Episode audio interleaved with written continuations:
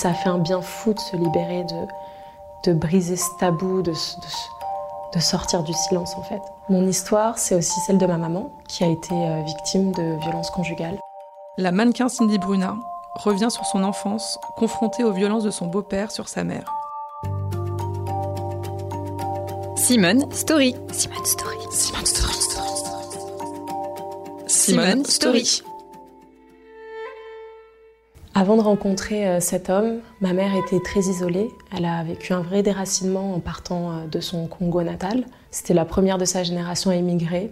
Elle a très vite divorcé de mon papa après ma naissance, dans des difficultés euh, aussi financières parce qu'elle avait deux enfants à charge, pas, pas d'études et elle était clairement en train d'essayer de survivre quand elle a, quand elle a rencontré cet homme.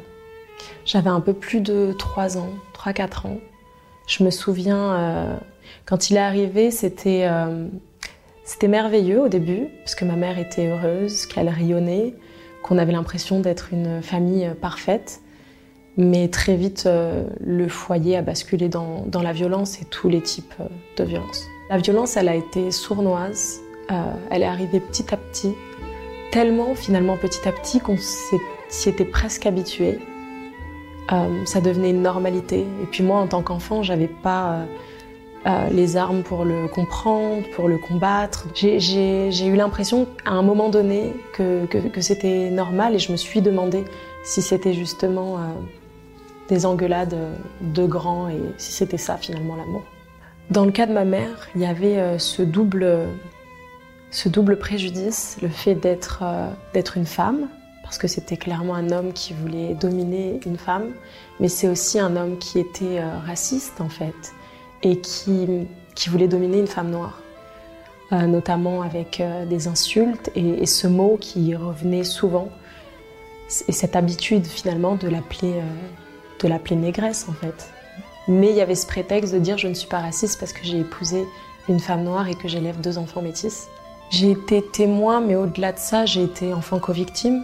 Je pense qu'il est important de, le redire parce que finalement, en tant qu'enfant, on n'est pas seulement témoin, j'ai vécu cette violence psychologique et verbale. Il a levé la main sur moi une seule fois. Et euh, finalement, je ne veux pas comparer les violences, pas du tout, mais euh, c'était pas le pire. Pour moi, en tant qu'enfant, le plus difficile, ça a été d'avoir peur pour ma maman, pour, euh, pour, sa vie. On avait souvent peur le soir parce que c'était au moment où potentiellement il allait rentrer alcoolisé. Avec ma sœur, on restait, euh, on restait, on restait réveillés en fait. On, attendait qu'il rentre pour pouvoir euh, être sûr qu'en fait notre mère ne craignait rien à son retour. Et je pense que c'est ce qui me reste le plus, c'est aussi ces nuits avec ma sœur à parfois m'endormir et me réveiller en sursaut en me disant merde, je me suis endormie en fait et, et j'aurais pas dû et cette culpabilité si je le faisais et cette peur constante pour ma mère. Le jour où j'ai arrêté d'avoir peur, c'est le jour où j'ai pris la parole, c'est le jour où je lui ai tenu tête, c'est le jour où je l'ai insulté. Un truc que j'aurais. Enfin, il fallait me voir, j'étais tellement timide. Ce jour-là, en fait, je sais que j'ai plus été sa victime. C'était fini. Ma mère et ma sœur, on a. On n'a jamais coupé le cordon, du coup, on est toujours très proches, très fusionnels. Finalement, on ne le savait pas, mais euh, on était plus fort que lui. On était trois et il était seul. En 2017, je me suis engagée avec l'association euh, Solidarité Femmes. J'ai rencontré euh, des femmes victimes, des, survivantes, mais qui m'ont partagé leur histoire. Et je voyais tellement de similitudes avec ce qu'elles avaient vécu, ça faisait écho à mon histoire.